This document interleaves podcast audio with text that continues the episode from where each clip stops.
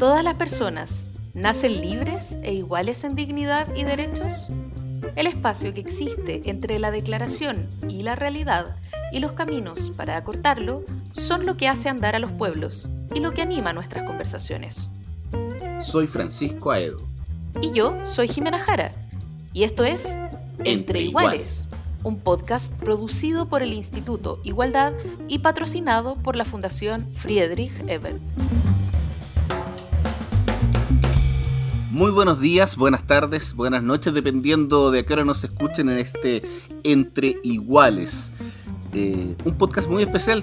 Eh, hoy día vamos con Jimena Jara a eh, hacer algo diferente. Vamos a conversar acerca un poco de, a propósito de los ciclos. Yo creo que estamos justamente en un momento bien de inflexión, Jimena, en el cual de alguna manera estamos frente a una mega elección, una semana de mega elección, entre las cuales una de las cuatro elecciones es una elección que tiene que ver con un proceso que se viene eh, soñando, esperanzado, con mucha expectativa desde hace algún tiempo y que se proyecta en el tiempo, por un buen tiempo, para em, elaborar una nueva constitución. Una nueva constitución que ha sido una demanda, digamos, del pueblo chileno durante mucho tiempo y que después del estallido yo creo que se colocó en primera plana y ha estado en boca de todos y de alguna manera es la convención constitucional la que podría eh, establecer una nueva forma para las próximas décadas en Chile.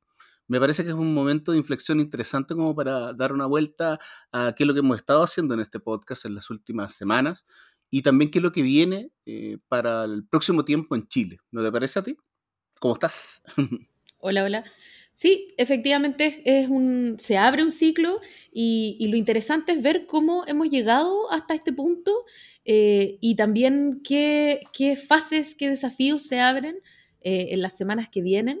Eh, durante el podcast de la semana pasada con, con, el senador Carlos Montes hablábamos bastante de la legitimidad y de las deudas de legitimidad, de participación, de confianza y hablábamos de un autor que se llama Norbert Lechner eh, y yo esta semana, como mm. por, por, por quedar eh, psicoseada con la conversación, empecé a revisar algunas suele ocurrir, Suele ocurrir. Suele ocurrir, claro.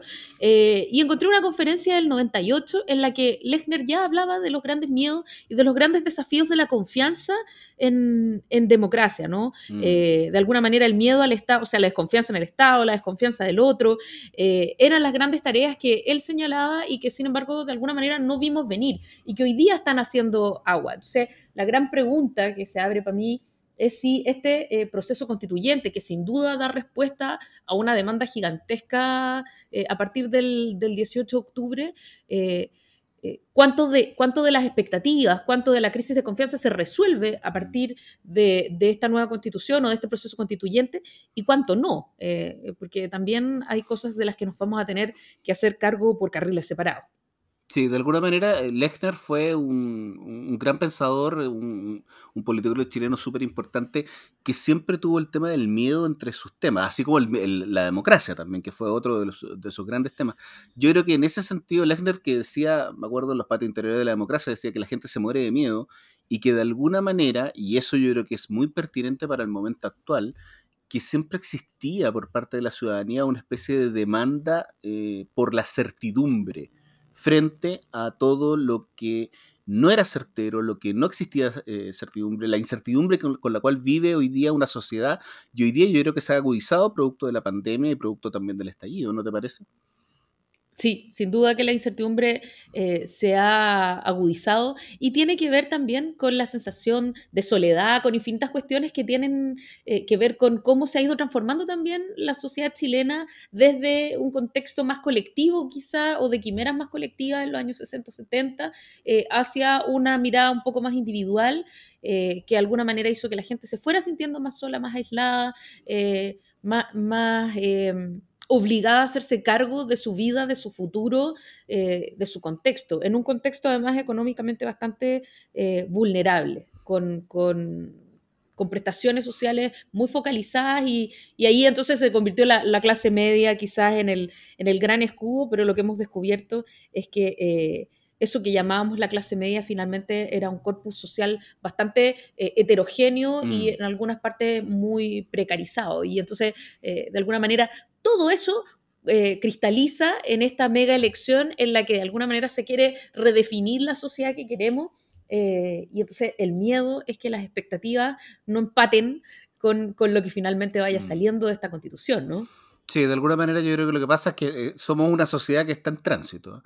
Ahora, eso que, que, que, probablemente hace 200 años uno podía decir cada cierto tiempo que éramos una sociedad en tránsito, la duda que tengo yo es si es que en el último tiempo, en los últimos 30, 50 años, eh, no solo Chile, sino que el mundo en general es una sociedad en tránsito casi permanente, porque de alguna manera los cambios son tan eh, continuos, eh, los avances también científicos, tecnológicos, etcétera, son tan rápidos, tan, se te vienen tan encima que muchas veces tengo la sensación de que esa sociedad está en un tránsito permanente. Y cuando está una sociedad en tránsito, bueno, no solo la clase media la que está en tránsito, también las clases populares, que de ser una clase popular a lo mejor son clases populares, eh, o también la élite, eh, que ha estado tan en discusión y tan en boga, digamos, la, la, crítica hacia ella, también puede estar en tránsito. Yo creo que, bueno, de estas cosas yo creo que son algunas de las que vamos a conversar ahora con nuestra invitada, ¿o no, Jimena Jara? Exacto, vamos a hablar con Arlette Guy. Yo creo que quizás parte de todo esto tiene que ver con que eh, partes de la sociedad han estado en tránsito vertiginoso y otras han estado con tránsito lento. Eh, pero de todo eso vamos a hablar con Arlette Guy. ok. Bueno, y para ahondar más eh, y mirar un poco más en espesura y desde la casa, con una mirada más como editorial y propia, eh, estamos con Arlette Gay. Ella es directora de proyectos de la Fundación Ebert y vamos a analizar justo todos estos temas, este proceso, un poquito más en profundidad. ¿Cómo estás, Arlette? Muy bien, muchas gracias por la invitación. ¿Cómo estás, Arlette? Sí, efectivamente, como para un fin de ciclo también de alguna manera, una reconversión, un nuevo ciclo, o sea es un momento bien particular en el que estamos. Sí, este podcast sigue, por supuesto, pero eh, obviamente que se abre eh, una nueva fase y lo, que nos importa, Arlet, es, es eh, de alguna manera si esto cumple eh, con las expectativas que de alguna manera se empezaron a abrir el 18 de octubre y cristalizaron eh, en noviembre del 2019 y que tienen que ver con un proceso constituyente, pero no solo un proceso constituyente, sino que tuviera también algunas características específicas, ¿no? que fuera participativo, diverso, eh, y se le agregaron una serie de características que me gustaría saber si tú sientes que se están cumpliendo, ¿no? O sea, es un, es un proceso bien único y me gustaría que, que tú me dijeras si, se cumplen un poco tus expectativas o lo que, o lo que tú veías que se estaba eh, gestando en, ese noviembre. Bueno, yo creo que para partir, eh, un poco pensando en el tema del estallido, de la revuelta, como queramos llamarle, yo creo que ese fue un momento como de esperanza. Lo, lo que estaba instalado ahí era la esperanza y eso se manifestó sobre todo en las primeras semanas del estallido y todas las movilizaciones que se hicieron. Eh, yo siempre le he dado una, vuelta a este cuento porque eh, recuerdo, no sé si ustedes se acuerdan de una convocatoria que hubo eh, a muy al inicio del gobierno de la presidenta Bachelet, el segundo gobierno, que se llamó la Marcha de todas las Marchas. Ya, y esta cuestión era media extemporánea en realidad, en ese minuto como que no terminó de cuajar, fue una marcha interesante, pero una marcha más.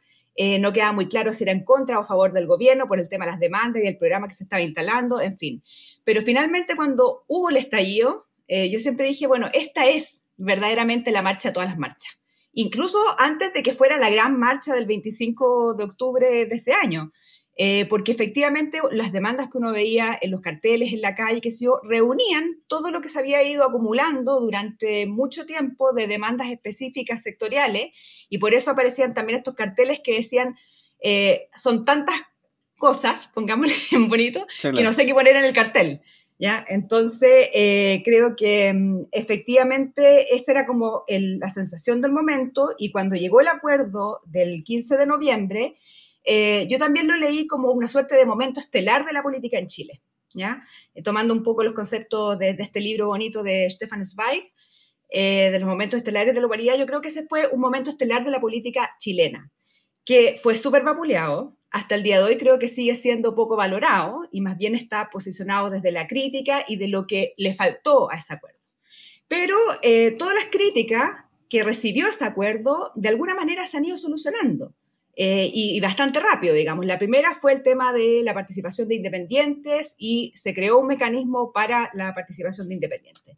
Y lo que tenemos hoy día es una explosión de lista de candidaturas independientes para la Convención Constitucional, tanto así que llegó como a irse al extremo, porque hace eh, que la dispersión sea mayor eh, y que probablemente em, la, la, derecha, facilite que la derecha quede sobre Mm. justamente por esta eh, disolución de la oposición en tantas listas. Arlet quería ahondar un poco también en, el tema de la dispersión, precisamente. Que, si no será de alguna manera, un, a tu juicio, un, va a sonar como cliché, pero un signo de los tiempos. En el sentido de que, o sea, muchos han hablado de, los cambios de clivaje, de alguna manera, que el clivaje de, de, clases se estaba agotando. Eh, y en ese sentido, digamos, estamos dando paso a, todo un proceso que es como el proceso de las demandas eh, sectorial o, individuales o, como queramos llamarlo, o sea, el animalismo, eh, los amantes de A, B, C, D, E. Eso no es lo que se refleja de alguna manera, porque yo también, si hay un cartel que me llama la atención, el que estabas diciendo tú. Ese de son tantas cosas que no sé qué colocar. Era, era otra palabra las cosas, como estábamos pensando, pero bueno. Eh, y en ese sentido, ahí hay, una, hay, un, hay un cúmulo de demandas tal que se va sumando, sumando, sumando, sumando hasta que pasa a ser como una especie de, olla que, en ebullición que, que, explota.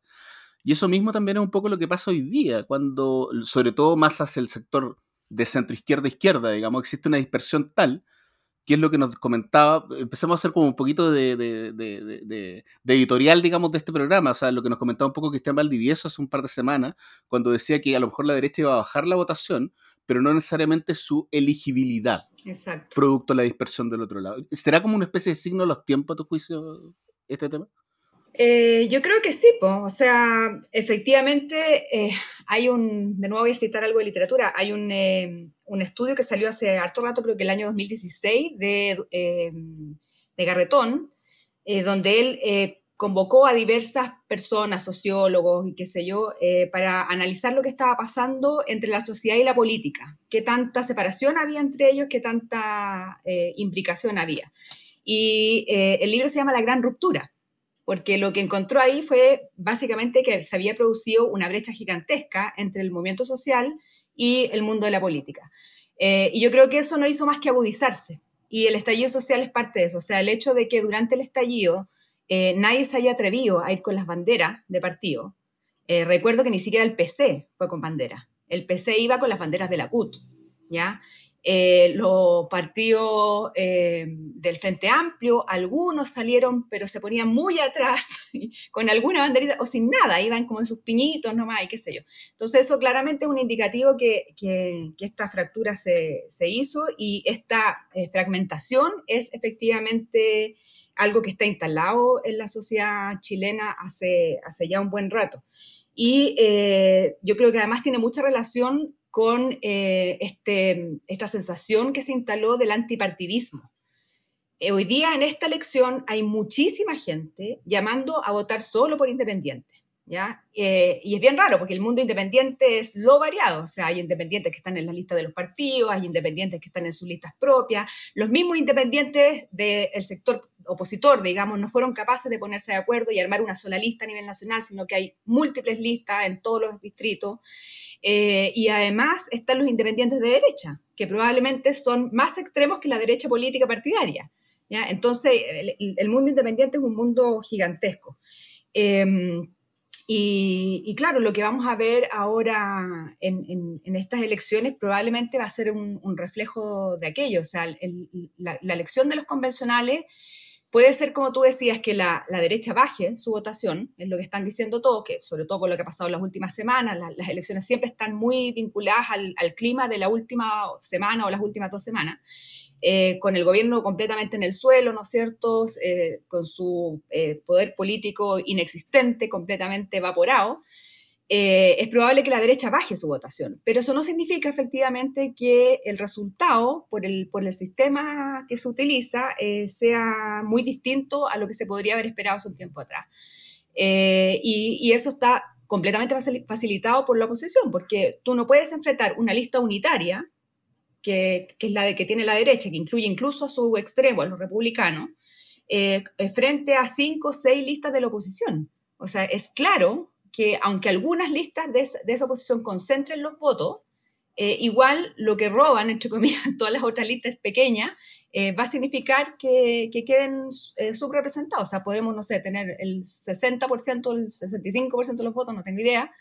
Nadie sabe muy bien qué es lo que va a pasar y resultar tener un, porcentaje mucho más bajo de los escaños. Entonces, efectivamente, es un problema. Ahora, eh, justamente eh, venías hablando de eso y de la, de la sobre representación posible de la derecha, eh, debido a la atomización de este mundo que participa más fuertemente que este mundo independiente, ¿no? Vaya por listas de partidos o vaya como independiente propiamente tal. esa atomización te habla de la dispersión de la que hablaba Pancho también en las demandas y habla también de una dificultad para poder ir generando narrativas comunes que permitan o que faciliten eh, la articulación de una constitución que sea eh, representativa. ¿no? Eh, y en ese sentido, me gustaría que ahondáramos en cuáles son los desafíos que tú ves por delante, justamente en esta articulación. yo no quiero ser aguafiestas, pero temo mucho que en el fondo de no ser los resultados como, como quieren eh, ciertos mundos independientes, este proceso se empiece a poner en duda, lo cual me parece una trampa. Entonces, eh, me, gustaría un poco que hablaras de cuáles son las dificultades del, del, proceso que viene. Para retomar un poco con lo que veníamos diciendo antes, igual es importante eh, mencionar que la dispersión no solamente está dada por la cantidad de, de listas de independientes y que no se pusieron de acuerdo, o sea, los partidos políticos tienen también su cuota importante de, responsabilidad y que estamos viendo eh, que probablemente se repita ahora para la elección parlamentaria y presidencial a fin de año. O sea, estamos a puertas de inscribir eh, las primarias y ya está todo el mundo diciendo, oye, es que el otro no quiere, entonces, bueno, no me queda otra que ir por mi cuenta, o no me queda otra con ir con los mismos de siempre, o con estos de acá que son mis nuevos amigos, en fin. Entonces, eh, la cuota de responsabilidad está bien repartida, o sea, no, en ningún caso quiero cargársela solo a los independientes. Ahora, respecto a, los riesgos que tiene este proceso, bueno, yo creo que desde el inicio tuvo riesgos. ¿ya? O sea, él, está plagado de riesgos y, de posibilidades de que se vaya al carajo. O sea, no, eso, está presente desde el, desde el, mismo 15 de noviembre. Lo decíamos un rato, o sea, el 15 de noviembre la crítica era no se hizo con los movimientos sociales, no tiene paridad, no tiene pueblos indígenas, no tiene independientes. Bueno, todo eso se solucionó, mejor o peor, pero se solucionó. Está bastante tomado, digamos. Eh, y vamos a tener un resultado que a lo mejor no es el óptimo, pero es el mejor que nos pudimos dar. Y si uno lo compara con otros procesos constituyentes, que no hay ningún molde que diga este es el mejor, este es el bueno, este es el correcto, eh, tiene bastantes cosas buenas y, y, algunas no tan buenas, pero, pero en general se parece mucho a otros procesos constituyentes que han habido en los últimos, no sé, 40, 50 años. Eh, ahora, efectivamente, si el resultado del domingo nos da que eh, por las dispersiones de las oposiciones no hay una cantidad suficiente de independientes, sobre todo que es lo que se espera, eh, desde ese punto obviamente va a venir una, una crítica, una desazón, en fin.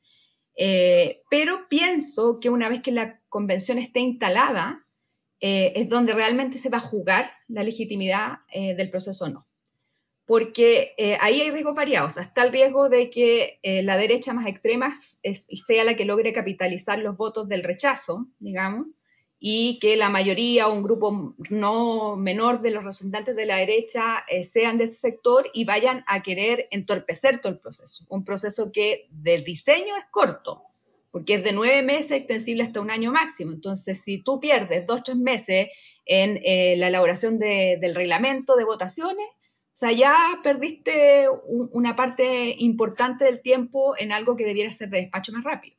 Otro problema muy grave eh, que podría suceder es que la convención no logre tener mecanismos de transparencia y de participación ciudadana inclusiva, que es lo que se está demandando desde justamente la sociedad. Porque si tú no logras tener tus representantes independientes o qué sé yo, gente que no está en la política de siempre eh, en la convención, eh, por lo menos vas a tener eh, espacio para participación ciudadana, si es que eso se logra concretar.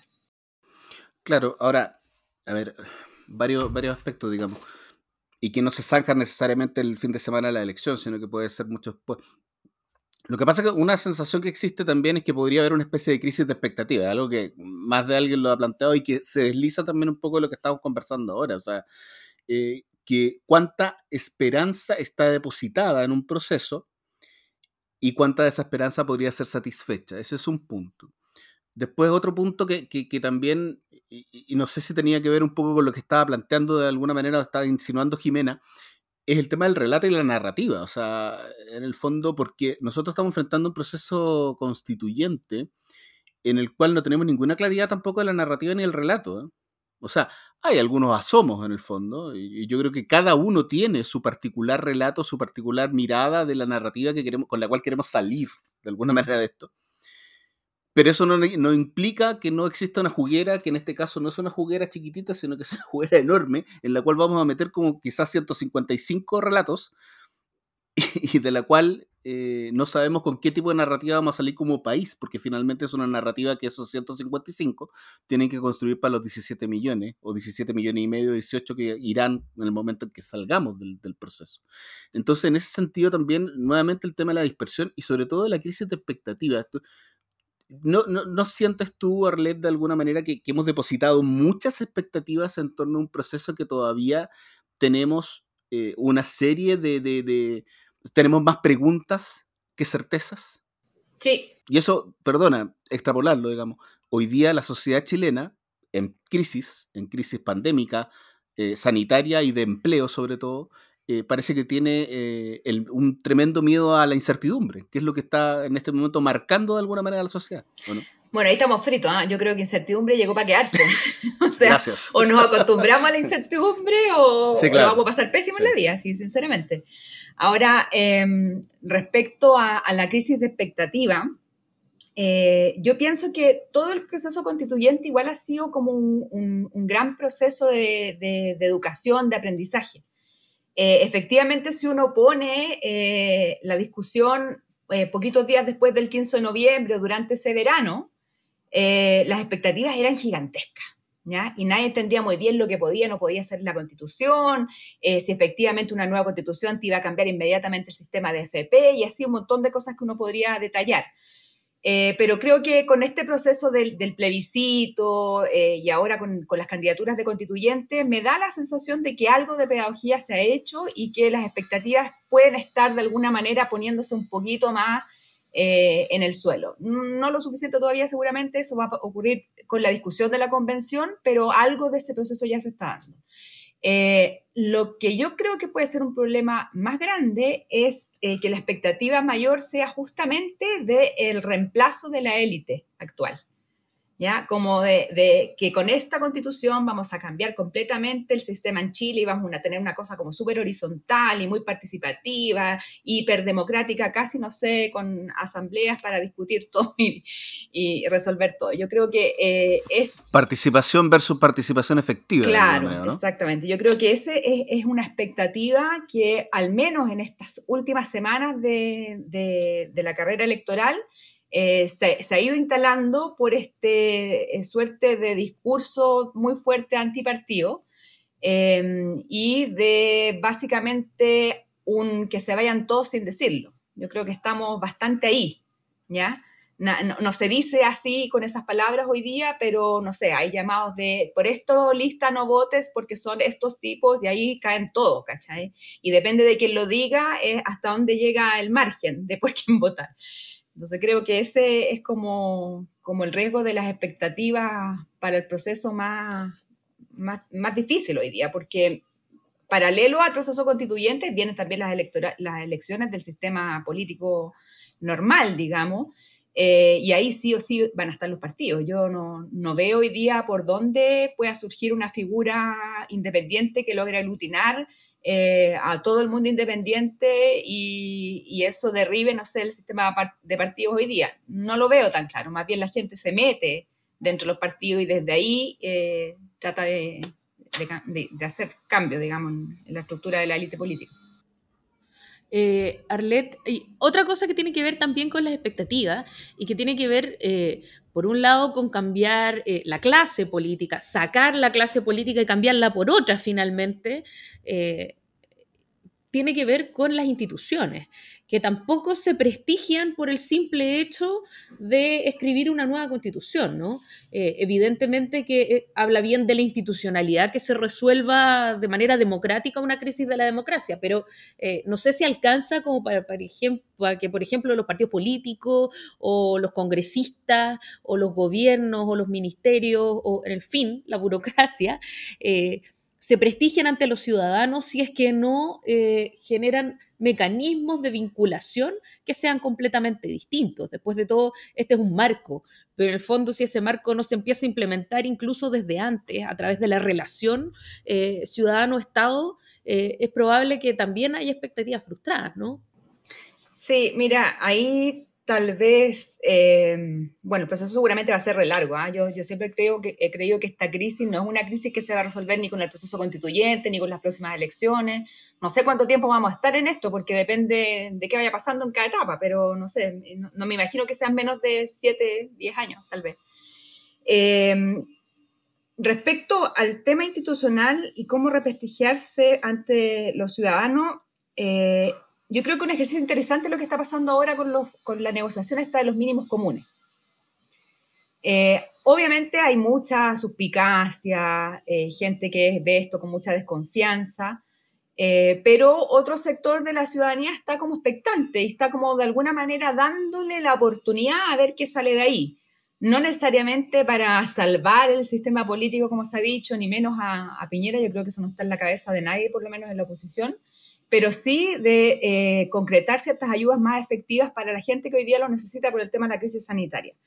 Eh, esto ha puesto a la figura de la presidenta del Senado, o la presidencia del Senado, para ponerlo institucionalmente y no personalmente, eh, como un factor de poder importante y que puede hablar de tú a tú con el, con el, con el Ejecutivo, digamos, con el, con el gobierno, y instalar ejes de discusión distintos en, en, en un tiempo de crisis. Eh, la respuesta que tengan los partidos a esto y la apertura que hicieron de efectivamente tener la conversación con organizaciones sociales de manera abierta, está publicado en YouTube, no sé, cualquiera puede ver el video del día sábado de la maratón de no sé cuántas horas que estuvieron hablando. Eh, creo que es un, cambio que apunta un poco a, cómo se están eh, demandando desde la ciudadanía la instalación de la, de la discusión pública. Eh, y pienso que eso ayuda a justamente eh, salir un poco del discurso de la cocina y, de la negociación a puertas cerradas y todo eso. Eh, pero realmente no sé si alcanza, no sé si alcanza. Yo creo que es un, es un, proceso acumulativo, este es un paso, es importante que se dé. Creo que también es importante que no se contamine con el, con el tema presidencial, yo creo que es un error. que porque aparece Jasna Proboste haciendo esto y dando muy buenos discursos y teniendo eh, cumpliendo muy bien con su rol, eso significa que tenemos que cambiar todo el panorama y ponerla a ella como presidencial. Yo creo que en el momento que eso ocurriera, ella deja de tener eh, su capital ahí intacto y pasa a ser una más de toda la gente que está ahí en esa carrera. Sí, hay, solo un comentario, digamos, eh, a propósito de Norberto Bobbio, por ejemplo, que siempre como que trabajó el tema del, del poder invisible. Yo creo que también hay mucho de eso, o sea, como con, como la sensación de democracia y secreto, que, que hay mucho secreto y poca democracia, puede ser. Y a propósito de eso precisamente, te quería cambiar un pelito de tema hacia el futuro. Más, más allá, digamos, de lo que de nuestro futuro propiamente tal, sino que también como futuro un poco de sociedad. Porque cuando se habla de repente de, lo, de los eh, desafíos del futuro para, para, para, los gobiernos, para las democracias, para el mundo, uno empieza a hablar del, tema internacional, del cambio climático también. Del, hay algunas cosas en las cuales yo creo que todos nos encontramos, de alguna manera. Bueno, no todos, no todos, no todos están de acuerdo, digamos, con como Casú o Marrakech, pero más allá de eso, eh, ¿qué pasa? ¿Cuáles son como la, la, ¿Qué ves tú eh, como para ponerle mucho hincapié en el futuro? Te pregunto, por ejemplo, porque una de las cosas que, hemos visto, la discusión, o uno de los términos que yo creo que más ha eh, visto, escuchado eh, en el último año y medio, por lo menos, desde que empezó la pandemia, fue el de renta básica universal. Pero también lo hemos visto, y sobre todo a propósito de mínimos comunes, por ejemplo, que se, se le ha puesto apellido, renta básica universal de emergencia. Pero la verdad es que la renta básica universal es un, es un tema que se viene conversando hace algunos años, que ha habido incluso experimentos de alguna manera, lo que hizo Finlandia en algún momento. ¿Y, y, qué pasa a nivel de futuro? O sea, Por una parte, porque puede que haya más crisis pandémicas, de alguna manera, o crisis mundiales, pero también por otro lado, desde el punto de vista de que hay gente que se está quedando atrás con su trabajo, con su empleo, que sus empleos están desapareciendo, no su, empleo, no su puesto de empleo, sino que su, su trabajo propiamente tal está quedando fuera. Algo así como lo que pasó en su tiempo y que Chaplin lo mostró muy bien en tiempos modernos, digamos. Eh, y desde ese punto de vista, conceptos como la renta básica universal, sin ser de emergencia, ¿no son temas que efectivamente tenemos que mirar hacia el futuro? Sí, mira, déjame hacer una sola cosa respecto al tema anterior. Eh, cuando estábamos hablando del tema de legitimidad del proceso constituyente, creo que una oportunidad justamente de eh, capturar legitimidad va a ser el plebiscito salida, con voto obligatorio mm. eh, y donde realmente la gente va a participar toda, ¿ya? En, decir si esta es nuestra constitución o no. Pero bueno, llegar ahí todavía hay un trecho largo. Queda un trecho todavía. Sí. Ahora, respecto a tu pregunta del futuro, yo creo que em, justamente el proceso constituyente y este nuevo ciclo electoral creo que nos van a permitir reconfigurar un poco lo que queremos hacia el futuro. Y me da la sensación que, eh, sobre todo las candidaturas presidenciales, van a tener que hacerse cargo eh, de proyectar este nuevo Chile que se va a empezar a construir, primero tras la crisis económica, sanitaria, social que tenemos hoy día de urgencia, digamos, o sea, es como hacerse cargo del Chile que recibe, que está muy, con muchos problemas muy grandes. Eh, y luego, eh, con la constitución nueva ya, ojalá en vigor, empezar a modelar, digamos, lo que salga de ahí tal vez una nueva estrategia de desarrollo, eh, tal vez eh, una recuperación más vinculada a lo verde, o sea, que se haga cargo de no seguir solamente con el tema extractivista, sino que empezar a configurar otras formas de desarrollar la economía. Eh, y también incorporando muy eh, fuertemente el tema de género, el tema feminista, la demanda del mundo feminista, que es bien interpeladora al sistema económico, sobre todo. No, no es solamente un tema de, demanda de igualdad, sino que también interpela bastante a cómo funciona la, economía hoy en día. Eh, y sin duda también el tema indígena, que yo creo que llegó para quedarse y es buena hora. O sea, estamos pagando una deuda que Chile está bastante atrasado incluso respecto a la región. Entonces creo que todas esas cosas van a, van a empezar a suceder. Y respecto al tema del, futuro del trabajo, que se le llama, o el, trabajo del, futuro, que le llamamos nosotros más bien en la FES, que siempre pensamos un poco la misma lógica de, la crisis anterior, de, los cambios en el mundo del trabajo, eh, probablemente varios trabajos desaparezcan, pero aparezcan otros nuevos. Eh, no necesariamente va a haber esta debacle de que nadie va a poder trabajar, pero sin duda es un peligro hoy día. O sea, probablemente es más peligro que, lo que fue en, en el ciclo anterior. Em, y en ese sentido, el tema de una renta básica, claro, es un, tema que hay que discutir. Sinceramente, yo tengo mis aprensiones con ese tema. Acá nuestra querida Clarisa Hardy lleva la batuta, le, gusta mucho y hizo un buen estudio eh, y una propuesta interesante para Chile. Pero em, la renta básica nació un poco desde, o, una de las, corrientes que, lo lleva adelante, viene un poco desde la derecha, tratando justamente de acabar con todos los beneficios del sistema de los estados de bienestar. Es como te, paso esta renta básica y chao, olvídate de jubilación, olvídate de seguro de santía, olvídate de salud, olvídate, tenías esta renta básica y después arréglatela. Eh, ese es un modelo, digamos, ¿ya? Obviamente lo que, lo que se está proponiendo para Chile no es eso, es, es algo distinto, eh, pero hay que ver los efectos económicos que tiene también una renta de ese tipo. O sea, eh, no sé, yo no soy economista, pero, pero he escuchado, he leído gente que habla de, de, problemas que pueden afectar, no sé, inflación, bla, bla, bla, porque todos los ejercicios que se han hecho más bien han sido a escala pequeña. ¿Ya? Y se ha demostrado que a la gente sale a trabajar igual, que, que, la gente no se queda en su casa porque tiene este poquito plata, en fin. Mm. Eh, claro, pero una de las conclusiones, por ejemplo, en Finlandia fue que no incentivaba la búsqueda de empleo por ejemplo. Claro, pero en otras partes mm. sí lo ha hecho. Igual la gente sale a buscar empleo. Y, contrario a censo, digamos, había todo un tema de bienestar, digamos, de, mejor actitud por parte de la población, de la sociedad, etcétera, etcétera. O sea, también tenía muchos temas positivos. Mm. Claro, porque te bajan los mm. niveles de ansiedad de, saber que se va a poder completar, eh, de llegar a fin de mes, no sé, con comida en tu mesa es eso. Pero sí, yo creo que ese, es un tema que, que, hay que tomarlo, que hay que analizarlo, probablemente también hacer eh, estudios como focalizados. E incluso eh, eh, la, oportunidad que te da esta pandemia puede ser un, gran ejercicio nacional, digamos, para ver qué, qué, pasa con esto. Con sus bemoles, porque también si estamos dando esa renta básica, porque la gente no puede salir a buscar trabajo. Entonces, ese, ese aspecto, por ejemplo, no lo, no vas a poder analizar con, con este ejercicio.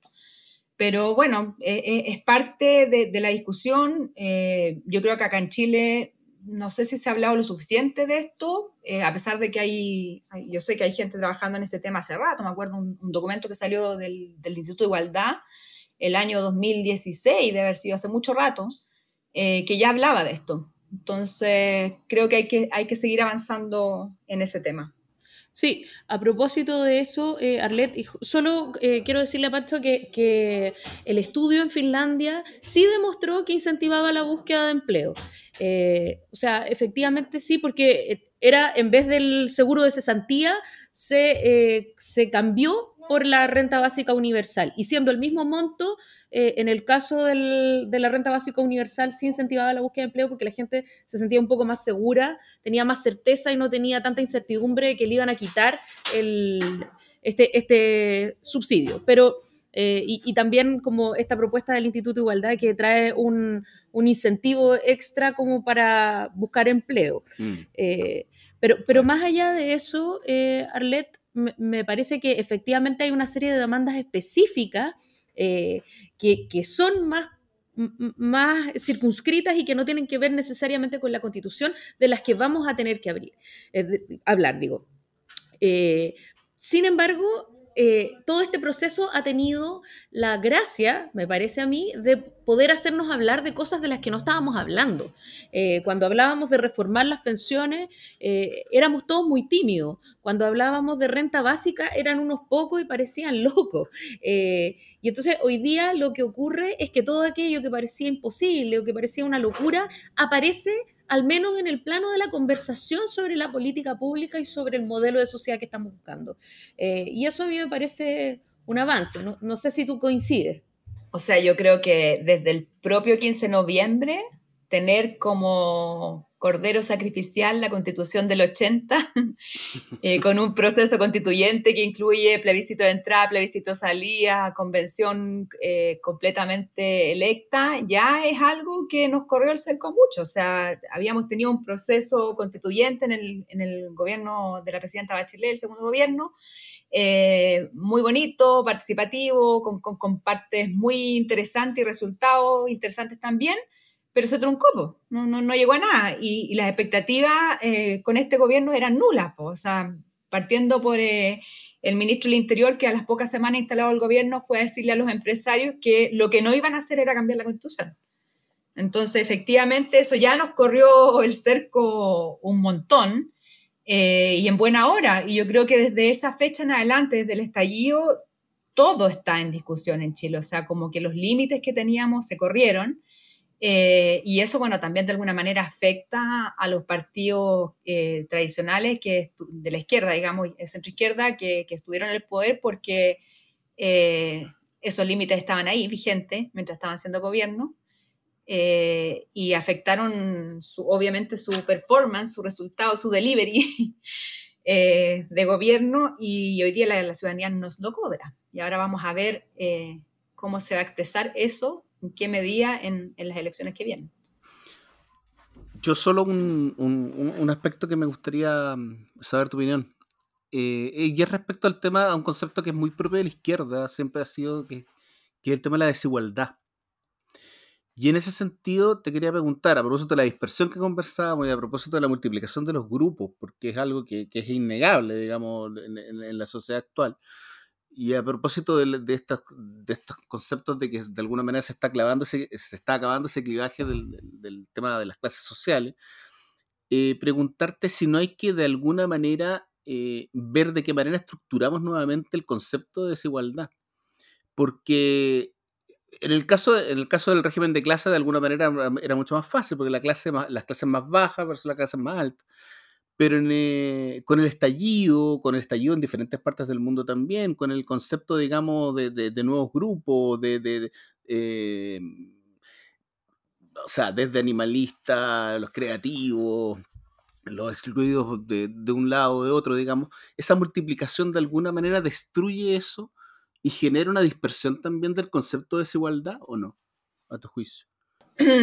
No sé, yo la verdad es que el concepto de desigualdad yo creo que sigue plenamente vigente, sinceramente. No, no, eh, de acuerdo. El tema es que si de alguna manera eso no es más difícil hoy día de estructurarlo. A, eso voy, mm. en el fondo. Mira, no, no, lo había pensado de esa manera, puede ser, pero lo que, lo que yo veo más bien es que el concepto de desigualdad venía hace mucho rato instalándose, ¿no es cierto?, la discusión, de verdad, hace mucho, mucho, mucho rato, mm. eh, pero estaba muy focalizado en las clases más pobres y cómo se podía ir avanzando y cómo se avanzó efectivamente en Chile en reducir la pobreza. Eh, pero lo que pasó desde el 18 de octubre en adelante es que eh, se instaló esta cosa de los privilegios, ¿ya? Y de qué tan privilegiados uno, no sé, eh, también tuvo esta famosa entrevista el fin de semana del, Álvaro Díaz que, que decía cómo pensamos nosotros que éramos la clase media y en realidad no, éramos los privilegiados. Bueno, yo creo que eso ocurrió mucho y eso ayudó también a entender mucho más densamente el tema de la desigualdad. O sea, está también la publicación esta del, del, PNUD, eh, que creo también fue el 2017, eh, Desiguales, eh, que empezó también de alguna manera a graficar, con, sobre todo cuando, cuando, uno leía los testimonios que salían ahí, ¿no es cierto? Dónde la gente tenía esta, percepción de, desigualdad que, que, se manifestaba mucho en el trato. Y después también vino con esta suerte de revisión de que todos hicimos introspección y nos dimos cuenta cuáles eran nuestros momentos de la vida donde en realidad habíamos sido abusados o, teníamos ciertas brechas y cuáles de nuestros de nuestro de la vida mostraban que en realidad éramos privilegiados y, teníamos ciertos beneficios que la mayoría de la población no tiene. Em, y eso también derivó en, conversaciones bien, bien divertidas, porque al final uno siempre termina siendo el cuico de otro, ¿no es cierto? Que está peor que uno. Eso, eso es, bien, es bien decidor de, lo que pasa. Pero bueno, eh, yo creo que el concepto está súper vigente, está en revisión. No sé si este cóctel de, de nuevas demandas eh, ayuda a, a, desordenarlo o ayuda a afinarlo más. No, no, no lo tengo tan claro, la verdad. Em, pero creo que lo que se viene para adelante eh, en política, sobre todo, es hacerse cargo de esa cuestión en serio. Porque si no, eh, a lo que vamos a asistir es como a la instalación por mucho tiempo de esta cosa de élite versus pueblo. ¿Ya? Y todo este discurso como de lo plebeyo que se instaló, que es medio ridículo para mi gusto, o sea, pueblo te la creo, pero plebeyo, por favor, o sea, ¿dónde está la monarquía? Eh, pero bueno, todo este tipo de discursos que se están dando que, que hoy día además están súper exacerbados por el tema electoral. Eh, entonces creo que si la política no se hace cargo en serio de este tema de la desigualdad, la cosa va a girar más, más en ese blanco y negro que no es muy, muy positivo, digamos, ni muy útil para la solución de, de los problemas que tenemos en Chile. A mi gusto al menos. Arlet, queremos darte las gracias por estar con nosotros hoy día, reflexionando un poco desde la casa, desde donde hacemos entre iguales.